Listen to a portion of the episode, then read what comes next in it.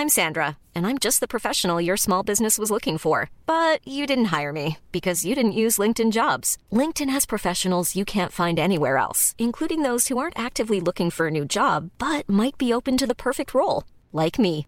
In a given month, over 70% of LinkedIn users don't visit other leading job sites. So if you're not looking on LinkedIn, you'll miss out on great candidates like Sandra. Start hiring professionals like a professional. Post your free job on linkedin.com/people today.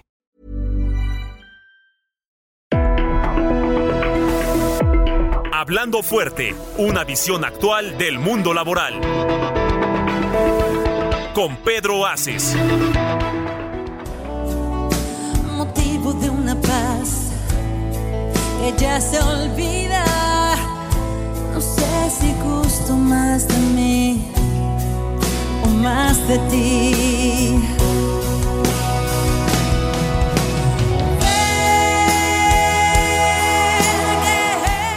¿Qué tal amigas, amigos? Muy buenas noches. Me da mucho gusto saludarles hoy en este inicio de semana, ya lunes 29 de mayo del 2023, acabando ya la mitad del año.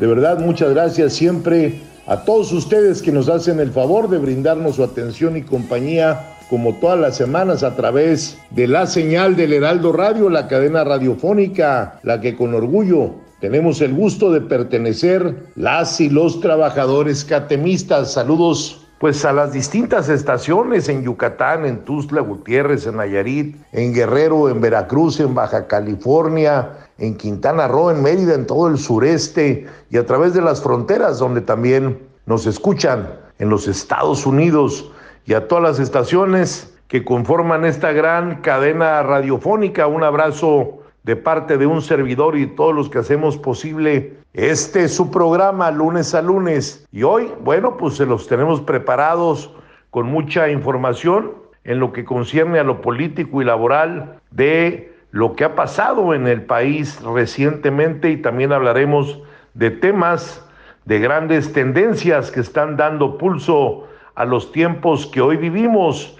Les invitamos a que permanezcan con todos nosotros y Vamos a arrancar, como siempre, gracias a Ángel Arellano en producción, a Ulises Villalpando en operación, Gustavo Martínez en ingeniería, Dionel en la transmisión de redes sociales. Muy buenas noches, Luis Carlos. Hey, ¿qué tal, senador? Muy buena noche, qué gusto saludarlo, saludar a toda la gente que desde estos primeros minutos de la emisión ya se comienzan a conectar a través de la señal del Heraldo Radio 98.5 FM en la Ciudad de México y también a través de las redes sociales, del Internet. Los invitamos a que participen, a que nos digan sus opiniones acerca de los muchos temas que tenemos preparados. Es el 55 56 15 11 74, la línea telefónica y también las redes sociales, Pedro Aces en Twitter, Facebook e Instagram. Ahí los vamos a estar leyendo y compartiendo. Senador, se vienen días muy intensos. Usted ya nos lo va a comentar con más detalle en el terreno de lo político, en el terreno de lo económico.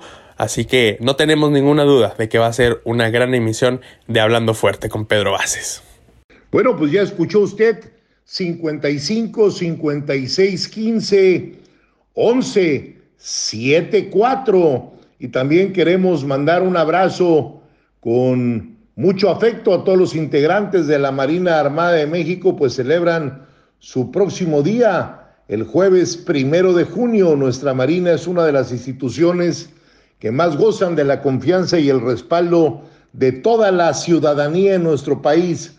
Este día se fijó por el hecho de que en 1917 zarpó del puerto de Veracruz por primera vez un buque mercante mexicano, el vapor Tabasco, con el total de la tripulación compuesta exclusivamente por mexicanos de nacimiento y teniendo como capitán a don Rafael Izaguirre Castañares. Les mando un saludo a todos los integrantes, así como a nuestro amigo el almirante secretario Rafael Ojeda, gracias por proteger siempre la soberanía de nuestros mares, las costas y por estar siempre pendientes de todo lo que la ciudadanía va necesitando en materia de seguridad. Nos vamos también para las elecciones el próximo domingo 4 de junio, o sea que el próximo lunes, sin ser oficial, tendremos tendencias, porque acuérdense que se tardan dos, tres días los conteos para que el Instituto Nacional Electoral haga ya válidos los conteos y los oficialice. Tenemos elecciones en Coahuila y en el Estado de México. Ya faltan pues siete días, menos de siete días.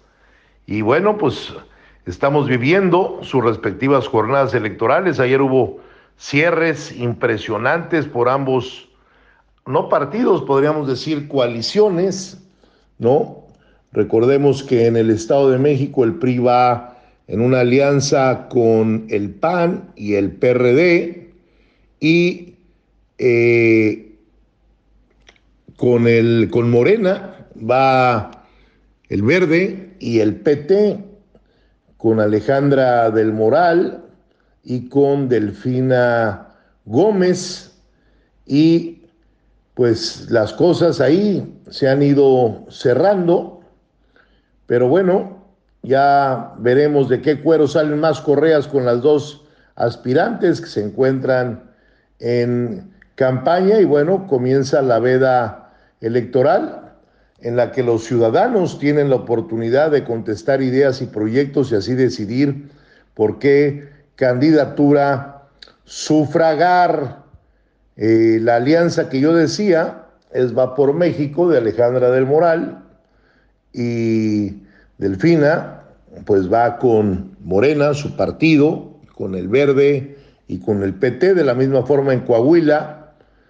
Eh, hay dos aspirantes que encabezan esta elección, Manolo Jiménez por esa alianza va por México, de sus tres partidos, y mi querido amigo Armando Guadiana Tijerina, buscando lograr la candidatura, ya el verde se declaró que se le suma, y bueno, pues hay que ver en estos días el PT si se suma o se queda como está. Y bueno, yo quiero invitarlos a todos los que me escuchan a que hagan valer, tanto en Coahuila como en el Estado de México, su voto a través de su participación. Es importante que toda la ciudadanía mexiquense y coahuilense salgan a votar, que nadie se quede sin votar y bueno, pues que gane el que tenga que ganar y que sea para el bien de cada uno de esos estados. Y bueno, pues hay temas importantes que tenemos que platicar con ustedes. El Producto Interno Bruto, que es el PIB de México, mostró su buen inicio de año con un crecimiento del 1.0% en el primer trimestre de acuerdo con el dato revisado por el INEGI. Fue su mejor dato desde el segundo trimestre del año pasado, según cifras eh, que el mismo INEGI. Además, ligó seis trimestres consecutivos con crecimiento, algo que no sucedía desde el primer trimestre del 2016 al segundo trimestre del 2017. Entre enero y marzo, la actividad económica de México mostró un mayor dinamismo en el consumo, que impulsó el sector terciario, así como una demanda resiliente por parte de los Estados Unidos para mantener el ritmo en el secundario. Por sector de actividad, el sector terciario tuvo un crecimiento del 1.5% trimestral, sin cambio respecto a la estimación previa que representó su mejor dato desde el último trimestre, que fue en el 2020. Desde CATEM, sumamos esfuerzos para que este dinamismo de la economía nacional mantenga su buen momento y repercuta en la generación de empleos y retribuya de manera, eh, pues de la mejor manera a todos los que ya se encuentran eh, registrados. Pues mi solidaridad a mi amigo Checo Pérez, que ahora no se pudo, pero bueno, pues con los compatriotas siempre hay que estar en las buenas y en las malas debemos de aprender como país a estar en ello. Oye, pues si gana, pues hay que estar con el compatriota, que además es un excelente deportista, un excelente corredor, y con el accidente que tuvo en la calificación el sábado, pues salió en último lugar y llegó en el lugar 16, avanzó cuatro lugares. Desde aquí, nuestro abrazo fraterno al gran Checo. Tigres de Nuevo León, campeones contra todas las expectativas, le ganaron al Guadalajara. Entonces tenemos fiesta allá por el Cerro de la Silla en la Sultana del Norte. Y bueno, platicarles, amigas, amigos, que presenté mi libro en Madrid el pasado martes. Estuvimos de manteles largos en la capital de España, donde, pues la verdad, primero, muy contento porque de ahí se origina el castellano, nuestra lengua madre. Segundo, porque mi madre nació en esa ciudad. Y tercero, porque estamos internacionalizando algo muy bonito que es la cultura. Un libro es cultura y a mí me da mucho gusto ser el autor de este gran libro, Breve Crónica del Sindicalismo en México, donde relato más de 400 años en la historia de nuestro querido país. Me hizo favor de acompañarme nuestro embajador, a quien le agradezco, al embajador de México en España, a Quirino Ordaz, también me acompañó eh, Jimena Caraza, que es la directora general de la Casa de México en Madrid, en España. Quiero agradecerle eh, todas sus atenciones, su anfitrionía y el apoyo para lograr este pues magno evento, porque así resultó lleno de personalidades del mundo de la cultura, del mundo social, del mundo económico, sindical. Me estuvieron arropando también ahí los miembros de la Unión General del Trabajo de España, de la UGT.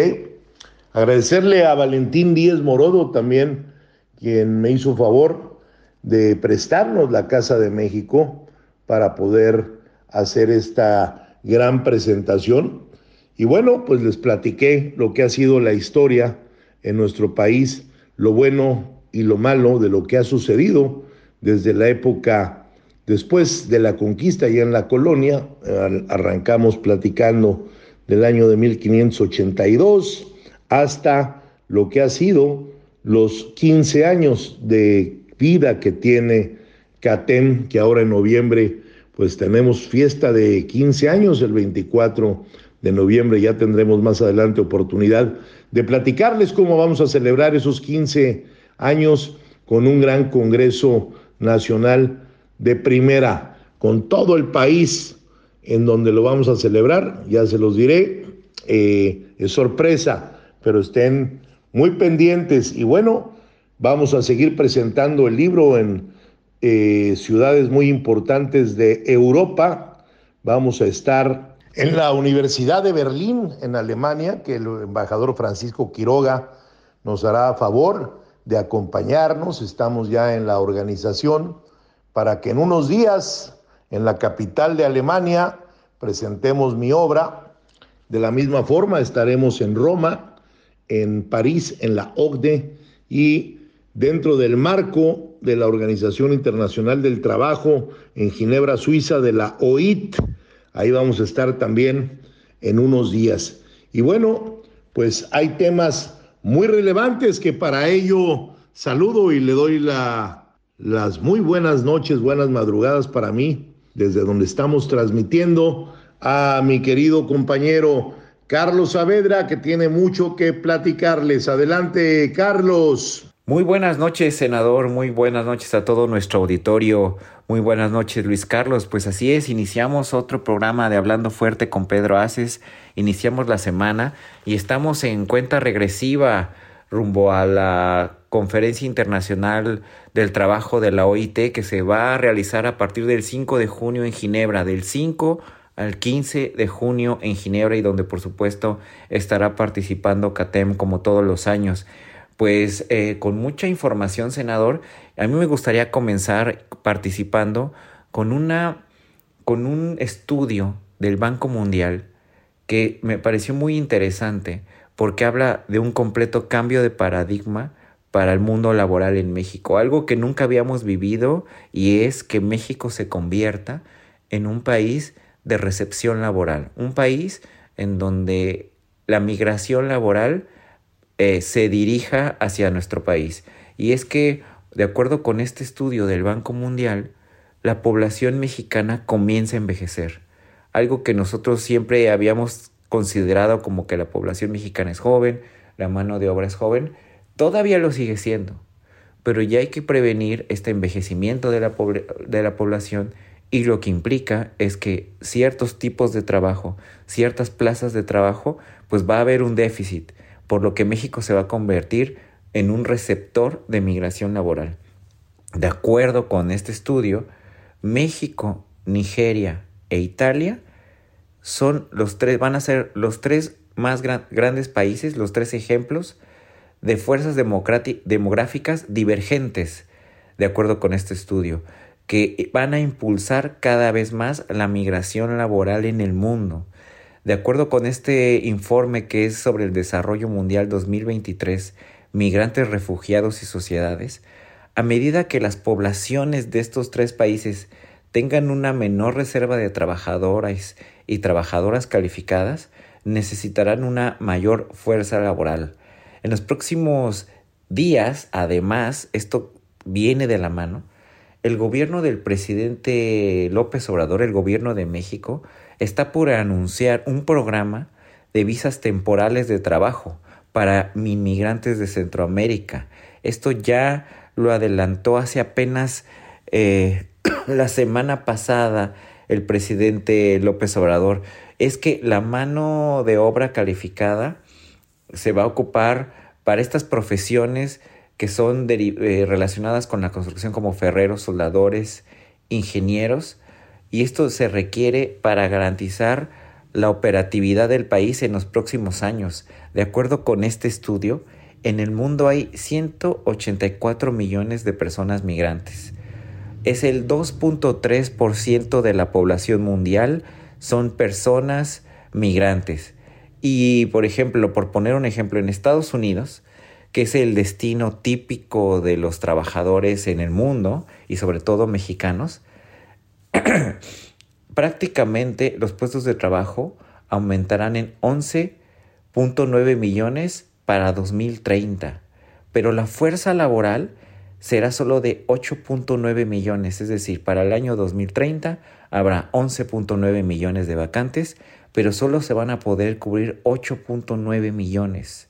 Otro ejemplo que, que en el mundo que también destaca es el caso de Japón, que desde 1998 su población laboral alcanzó su punto máximo y a partir de ese momento ha disminuido. Esto, esto implica que para 2050 su fuerza laboral podría caer hasta 37%. Y es que la falta de personas para trabajar aumenta los costos laborales hasta el punto de obligar a varias empresas a restringir todas sus actividades. Es por eso que el Banco Mundial advierte a México que para, el, para los próximos años ve un déficit de 38% en la capacidad de, de llenar todas las vacantes laborales. Por eso es muy importante esta previsión y coincide completamente con lo que está haciendo el gobierno federal, que es abrir un cupo de visas laborales. Esto es muy importante, senador, esto es muy importante, Luis Carlos, porque hace un cambio de paradigma completo a lo que estamos acostumbrados.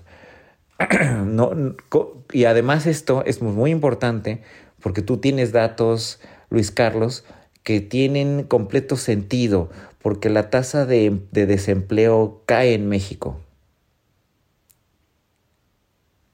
Es correcto, Carlos. Muy buena noche.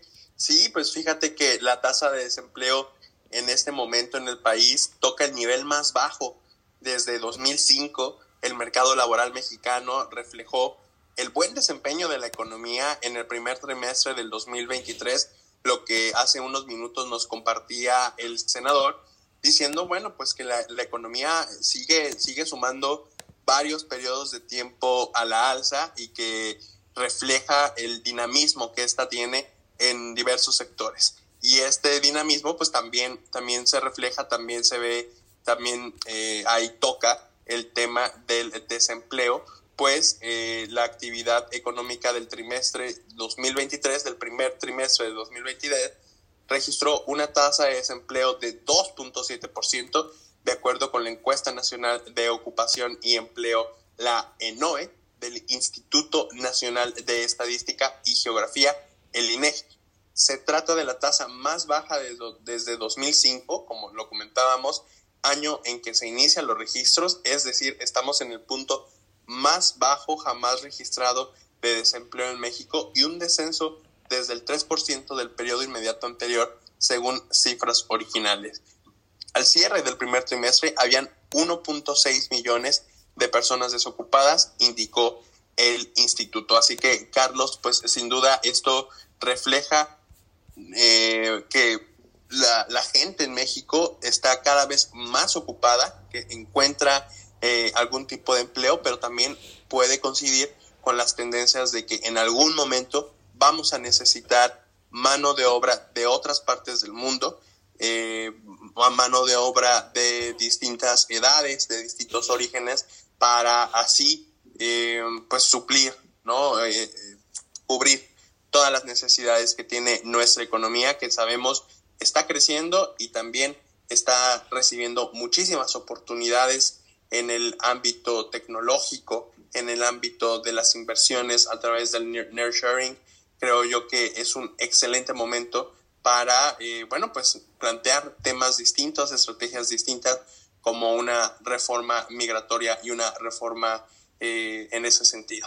Sí, claro que sí. Eh, esto, estos, estos datos en conjunto, por un lado, se crean más empleos, es decir, el desempleo cae y al mismo tiempo estas vacantes de empleos van a incluso a sobrepasar eh, ciertas, eh, la posibilidad de que se llenen por completo. Y esto va a abrir la posibilidad a visas laborales para México es un cambio completo. Pero esto sin duda no implica, y esto hay que eh, enfatizarlo y dejarlo muy claro para todo nuestro auditorio, que este déficit de empleo, de, mexicanos que busquen eh, el sueño americano, esto no va a acabar. Hay ciertas plazas que no se van a poder cumplir, pero va a haber eh, esas, esas plazas, va a haber momentos en el que no, no, ciertos eh, sectores no las van a querer, no van a querer acceder a ellas. Y es muy importante que esta política de migración laboral esté conectada con Estados Unidos. Es decir, México va a abrir plazas, pero al mismo tiempo debe de continuar esta, esta búsqueda porque haya una migración laboral hacia norte, de toda Norteamérica segura y con completa apertura. Esto es muy importante. Estados Unidos y México ya desde hace más de un año el gobierno de Biden y el gobierno de López Obrador se han comprometido a que va a haber visas de trabajo. Si formalmente las hay, formalmente existen, pero no se han cumplido, no hay un proceso que permita el acceso a los trabajadores mexicanos. Y esto tiene que ir de la, mano. Los trabajadores mexicanos que puedan acceder a Estados Unidos, alrededor, se, se habla de alrededor de 700 mil plazas, pero lo que se sabe es que hay eh, una, un número de vacantes que supera millones. Hay alrededor de 12 millones de vacantes en distintos tipos de trabajo, de trabajos en Estados Unidos que no se están cumpliendo. Y esto es muy importante. Estados Unidos habla de un cupo de 800 mil, pero hay una demanda de más de 12 millones de trabajos en, en Estados Unidos, que no hay, que no hay eh, otro país en el mundo con la conexión como la que nosotros tenemos para que se busque una política y podamos cumplir con esa demanda. Entonces, eh, va a ser muy interesante que en los próximos años, con, con el nearshoring, con todo el empleo que se va a generar en México en la, en la frontera, cómo se reconfigura todo este mercado laboral en Norteamérica, un tema que ya hemos tocado en este programa, el mercado laboral norteamericano. Tenemos que ir por la creación de ese mercado laboral norteamericano que implica trabajo seguro, migración segura y trabajos bien pagados. Esto tiene que ser eh, un cambio de paradigma. Se viene esto ya en los próximos cinco años. Lo hemos platicado también en otros programas. Eh, tenemos una reconfiguración con los trabajos, con los nuevos trabajos, los trabajos del futuro que ya llegaron hoy, pero con, esta migración laboral tenemos como un panorama que favorece a México. México tiene que estar listo y tiene que ponerse eh, a trabajar ya con, con estos temas.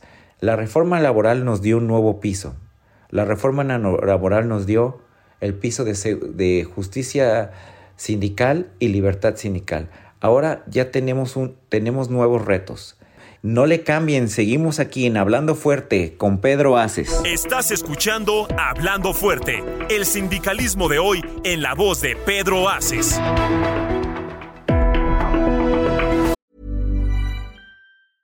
I'm Sandra, and I'm just the professional your small business was looking for. But you didn't hire me because you didn't use LinkedIn jobs. LinkedIn has professionals you can't find anywhere else, including those who aren't actively looking for a new job but might be open to the perfect role, like me.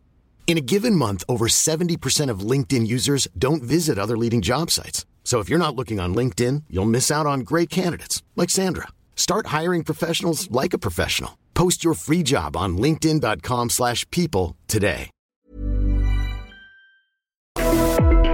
Esto es Hablando Fuerte con Pedro Aces. Continuamos. En el sutil abrazo de la noche sepas lo que siento. Estoy enamorada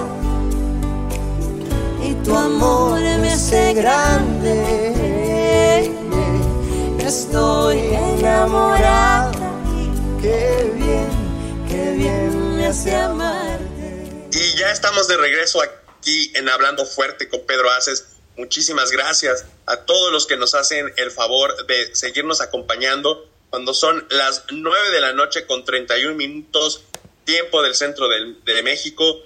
El programa sigue y vamos a seguir platicando sobre los temas eh, que nos ha pedido mucho la gente que sigamos abordando acerca de eh, los distintas, las distintas tendencias que hay en redes sociales, cómo esto impacta en, en los empleos, cómo esto impacta en las dinámicas laborales. Y para platicar sobre esto, recibimos de nueva cuenta a nuestro querido amigo, querido amigo del programa Hablando Fuerte, Luis Ángel Hurtado. Él es especialista en redes sociales, consultor de comunicación política. Luis Ángel, Instagram, hoy vamos a hablar de Instagram.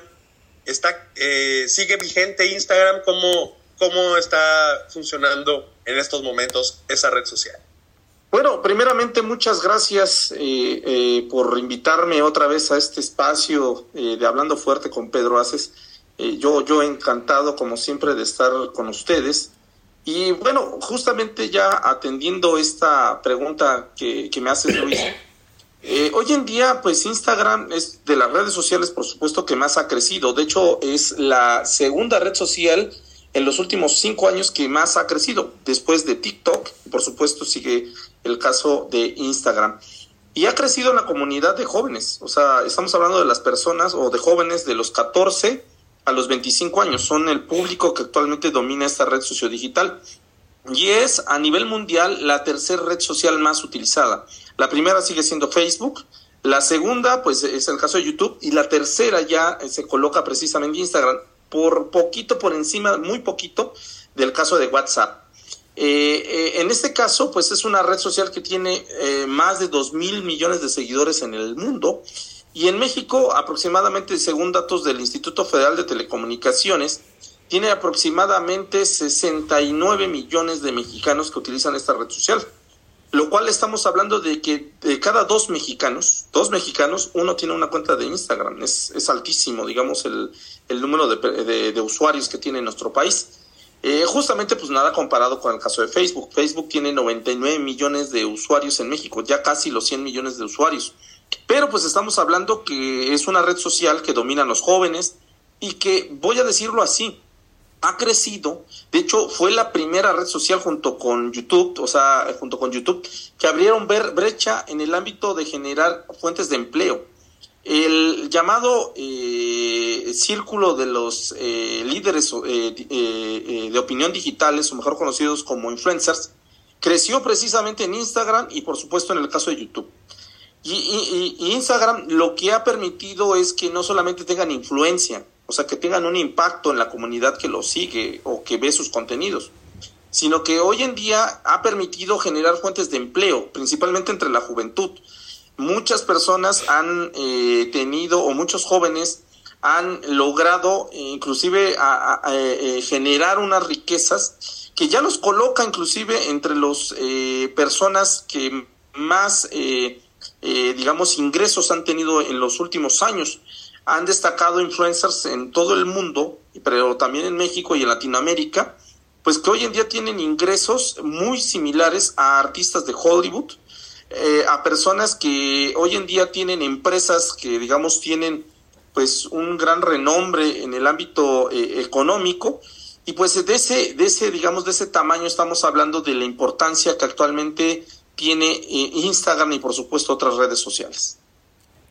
Oye, Oye Luis, estaba viendo los datos de, bueno, porque hay que comentarle a todo nuestro auditorio que Luis Hurtado tiene todos estos datos, los tiene a partir de un estudio muy importante que él, que él genera, que él, que él eh, eh, estudia, que recopila esta información. Y es un estudio que hasta donde yo sé, Luis, eh, apenas está saliendo del horno en abril. Y estoy viendo, viendo tu estudio, estoy verificando que los rangos de edad no del uso de Instagram no son de personas de corta edad. Espérenme tantito.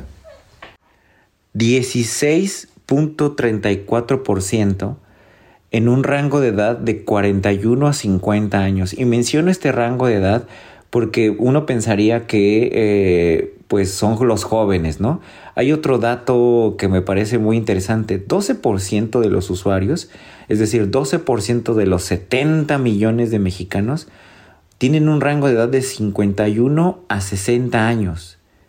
Es, es, es, un, dat, es un porcentaje muy alto Luis, y lo que para mí significa, digamos que la interpretación de ese dato es cuántos millones de trabajadores están en ese rango de edad de 51 a 60 años que están eh, eh, quizá algunos estarán buscando trabajo y es un rango de edad que ya les complica encontrar un nuevo trabajo o algunos dirán es momento de tener a esa edad independizarme, ¿no? Entonces, ¿cómo, cómo con el uso de esta red social pueden lograr eh, una independencia laboral o pueden lograr tener una alternativa laboral personas de ese rango de edad. Es decir, de los 41 a los 60 años son alrededor del casi 28% de los 70 millones de mexicanos. O sea, es una cantidad enorme en un rango de población que yo creo que, no sé cómo tú lo ves, Luis, a los dos Luises, creo que pueden tener muchas opciones utilizando esa red social, una red social que usan todos los días. Por supuesto. Mira, te voy a poner un ejemplo rapidísimo porque ayer ocurrió y me ocurrió algo muy curioso, ¿no? Yo, yo acompañé a mi actual pareja a pues esta cuestión estética, ¿no? De, del cabello, etcétera, etcétera. Y platicando, digamos, eh, con las personas que estaban encargadas ahí, que por cierto están en ese rango de edad entre los 41 a los 60 años, la persona que fundó, digamos, la estética, me, me decía, bueno, yo le preguntaba, ¿y cómo iniciaste su negocio? ¿Cómo fue todo?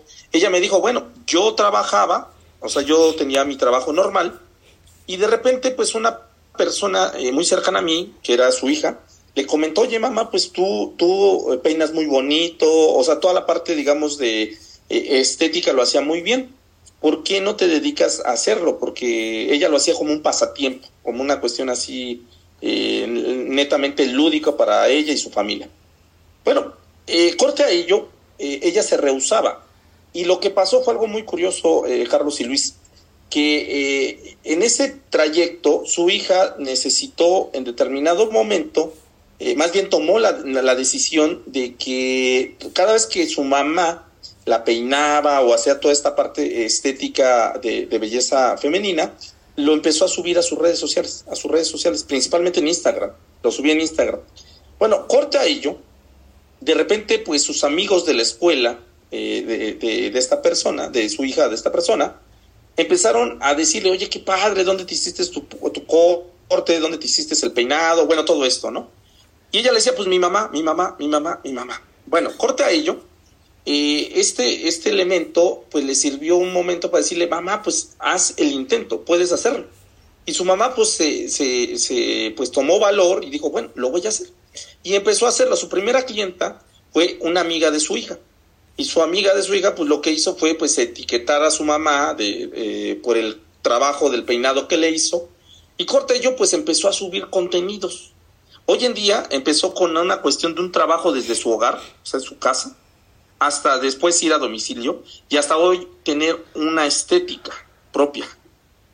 ¿Qué quiere decir esto? Que logró justamente, a partir del uso de las redes sociales, potencializar un, un pasatiempo que tenía y hoy en día es una de sus principales fuentes de empleo, de ingreso. Estamos hablando de una persona que me dijo que tenía más o menos 45 años. Entonces, está en ese rango de edad y utilizó, y hoy en día utiliza las redes sociales, principalmente Instagram, para todo esto. Entonces, es una forma que hoy en día, pues estas personas que hoy en día tienen su trabajo pueden ver una fuente, eh, digamos, distinta y que puede sumar, digamos, a sus ingresos.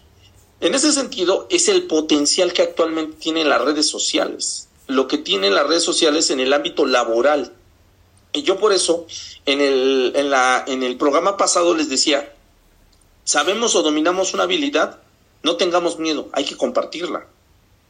Porque puede haber muchas personas que les guste y en llegado momento o te empiecen a seguir y eso te atraiga pues eh, ingresos ya sea por vía de las plataformas o dos, que te contraten o que puedas ver un ingreso distinto o patrocinadores. Y en eso pues vemos esto, este potencial que tiene y Instagram es fenomenal para eso. O sea, es- puedes subir viajes, puedes subir eh, eh, cuestiones que tienen que ver con la estética. O sea, puedes subir, hay una gama increíble. Eh, vuelvo a repetirlo aquí con, con, con, eh, eh, con la audiencia porque lo comenté la, la semana pasada, estimado Carlos. A mí me encantaría pues que tú subieras, digamos, cosas a Instagram que tuvieran que ver con la Fórmula 1, que tú me explicaras en una infografía, pues cómo fue el tropiezo de Checo Pérez, qué pasó. Ahorita O sea, no, ahorita no vamos a hablar de automovilismo por los malos resultados de los pilotos. Pero imagínate, pues todo eso, o sea, que hay gente que no entiende, no entiende qué pasa y bueno, que tú lo empiezas a hacer y pues bueno, ahí nos vamos. Sí, hay, hay- yo, hay, hay un caso muy interesante y todo esto también se las podemos, estas cuentas se, se las podemos compartir a nuestro auditorio. Eh, de ahora que yo, no, yo acabo de tener u- u- u- una bebé, pues estamos muy metidos en toda la información relativa a, a bebés.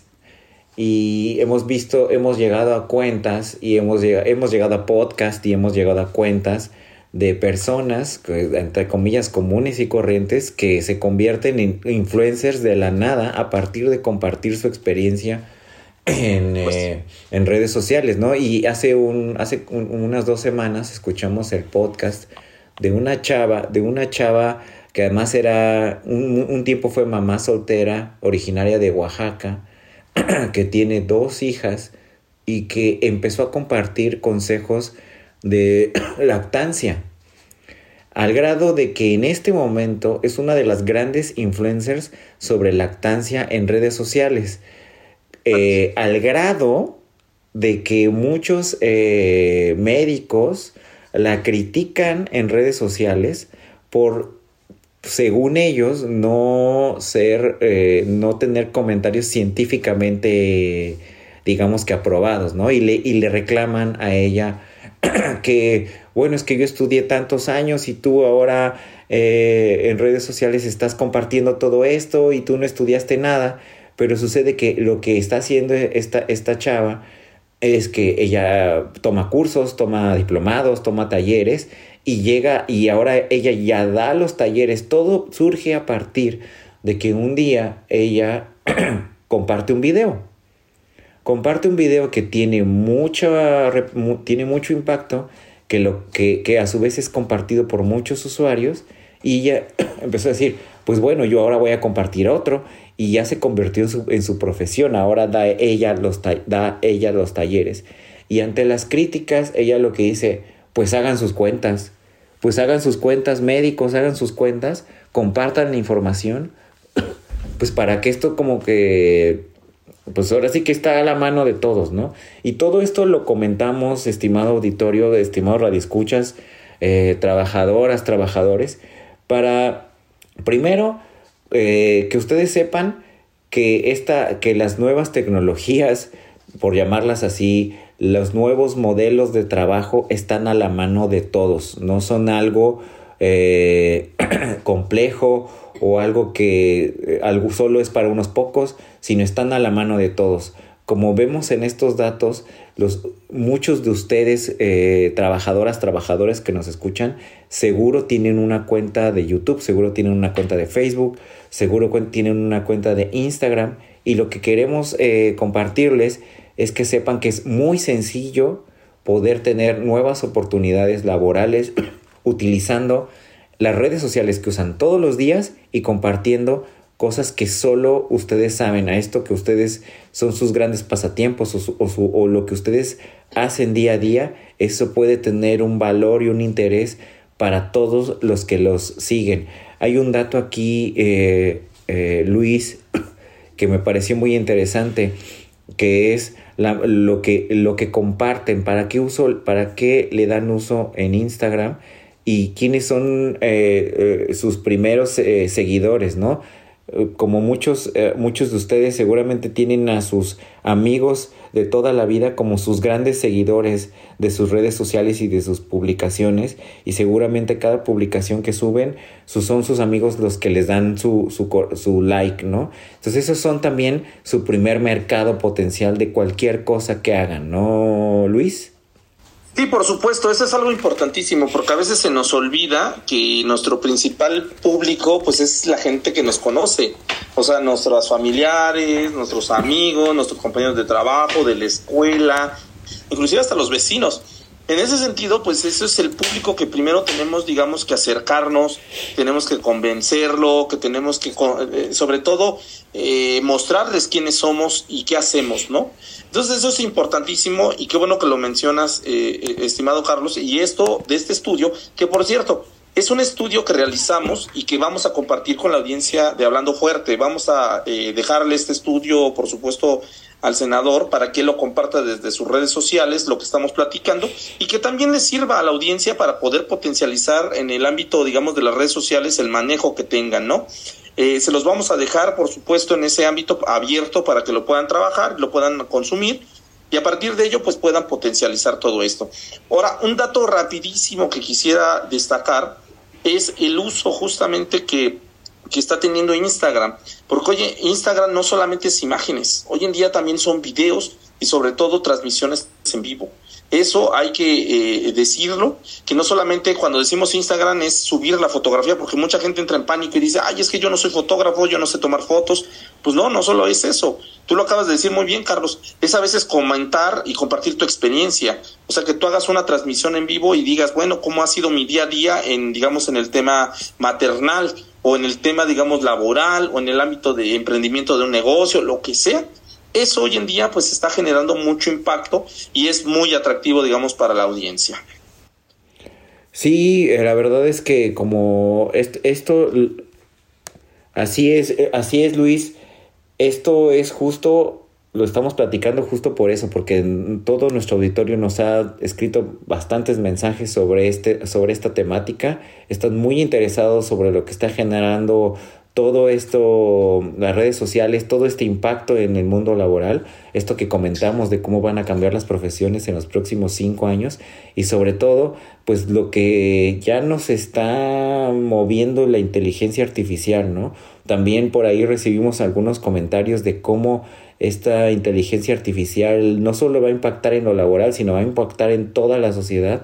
Hay mucho miedo de lo que, bueno, no, eh, comentarios generando miedo de, lo que está, de lo que viene la inteligencia artificial y nos hablaban en alguno de los comentarios que nos hicieron eh, en redes sociales, en, en Pedro Haces Oficial, eh, en Twitter, nos hablaban de estas tres etapas de la inteligencia artificial y cómo alguna una etapa, hay una etapa que es la tercera, que es la superinteligencia artificial, nos decían que eso está como generando mucho, mucho temor.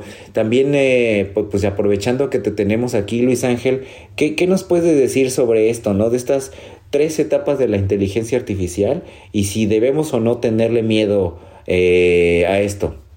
Bueno, eh, aquí nos vamos a meter en un tema que debemos de calmar a la audiencia. Eh, ciertamente la tercera etapa es una etapa que no es nueva, se ha hablado desde hace muchos años, desde la década de los noventas y ochentas. De hecho, hay muchas películas que han hablado sobre esto. Y esta etapa justamente tiene que ver con la superación de la inteligencia humana. O sea, ¿qué quiere decir? Que la inteligencia artificial sea mucho mayor, o sea, sea más autónoma y pueda inclusive razonar más rápido y generar contenidos o, respuestas que inclusive la inteligencia humana. Entonces, ¿qué quiere decir esto? Que sea superada, que sea superada la inteligencia humana por la inteligencia artificial. Esa es, digamos, la etapa. Y una película que, bueno, ahorita a colación, que yo creo que todo mundo ubicamos, que es el caso de Terminator, ¿no? Sí. La máquina supera precisamente al humano y empieza a apoderarse, digamos, del el espacio que le pertenece al ser humano, ¿no?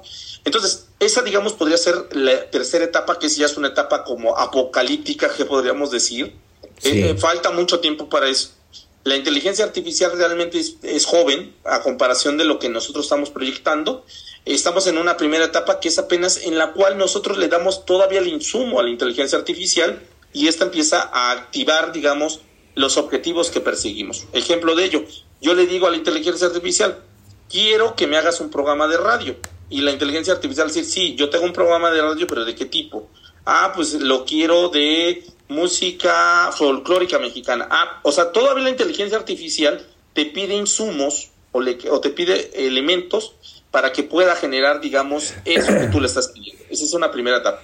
La segunda etapa es cuando ya la inteligencia artificial está a la par de ti, o sea, sabe y puede interactuar contigo, te dice, oye, eh, ¿quieres eh, un programa de radio? Sí, ¿cuánto tiempo yo lo hago? O sea, te empieza a decir ya todos los parámetros como si estuvieras tú platicando con una persona, eh, un, un, ser humano, y que te va a entender todo esto. Y la tercera etapa precisamente es, es cuando ya la inteligencia artificial te dice, a ver, yo voy a hacer el programa, no tú. O sea, yo te voy a decir el contenido, yo voy a decirte la duración, yo voy a decidir qué eh, secciones va a tener, etcétera, etcétera. Ya no el ser humano le va a dar los insumos, sino básicamente aquí es el caso de que la inteligencia artificial es autónoma y toma sus propias eh, decisiones a partir, digamos, de esto que se está desarrollando. ¿Y qué Pero bueno, ahora... adelante, adelante.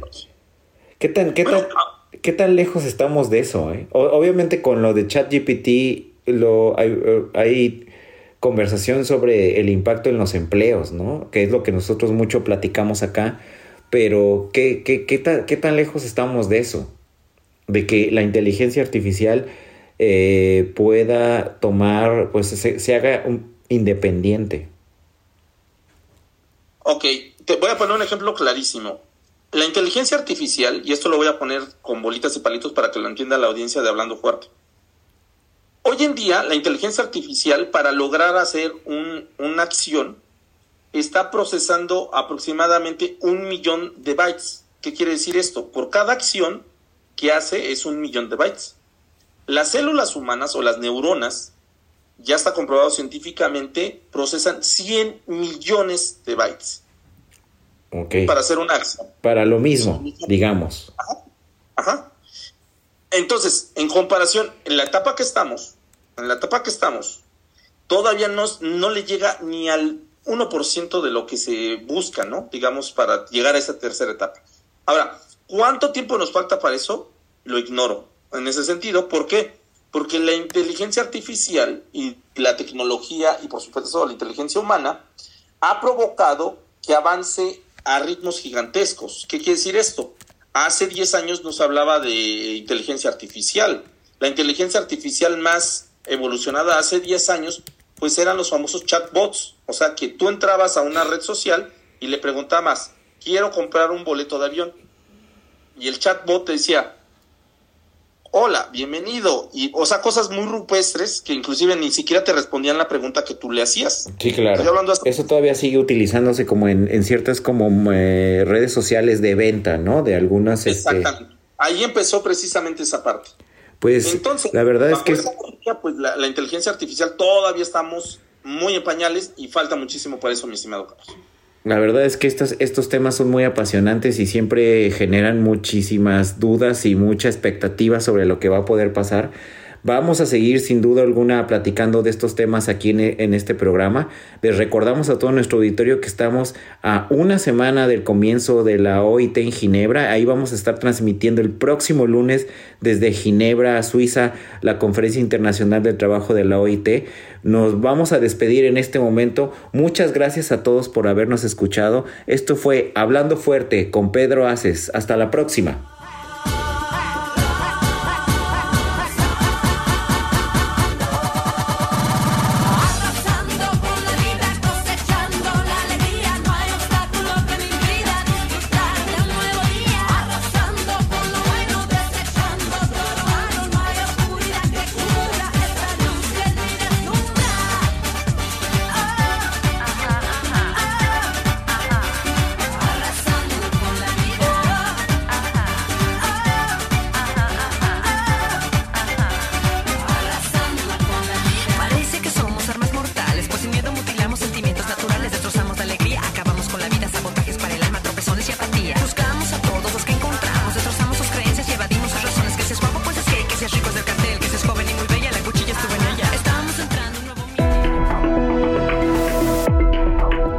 Aquí Hablando Fuerte con Pedro Aces, actualidad de México y el mundo.